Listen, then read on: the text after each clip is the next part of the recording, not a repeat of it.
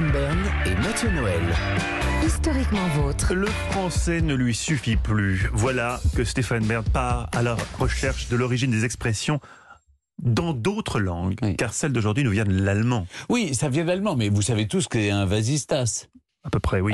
C'est comme un Velux. Je dirais que c'est un petit. Ah oui, c'est une petite fenêtre pour moi. C'est une ça petite fenêtre creux- euh, aménagée dans le toit. Une fenêtre Ah ouais. Un Ah, vasistas. D'accord. Voilà.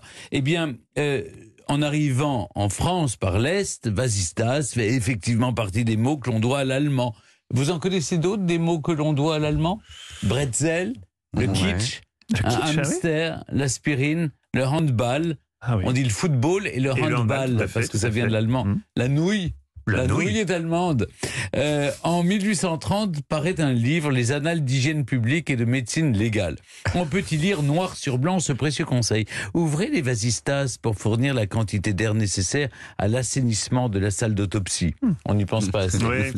Quoi qu'il en soit, c'est la première fois qu'on voit le mot écrit vasistas.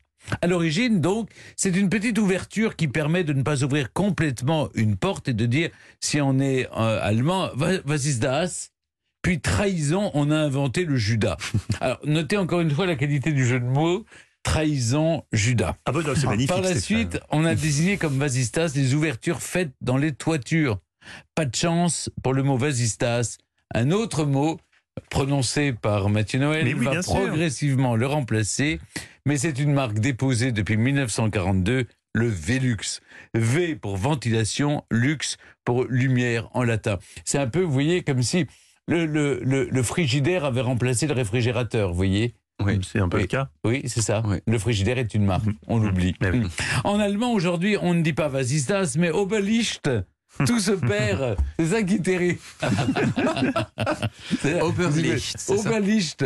C'est le nom de cette petite fenêtre. ça veut dire quelque chose en allemand sur- oui, la, surlumière, la non? surlumière. Ah, d'accord, oui, voilà, il faut traduire parce que peut-être même Oui, oui. je pas. Velux, en fait, c'est ça. Ah oui. Euh, dans la lumière qui vient d'en haut. Oberlicht. Euh, en espagnol, c'est tragaluz, ce qui veut dire littéralement qui apporte, de la, Ah non, qui apporte de, oui. de la lumière.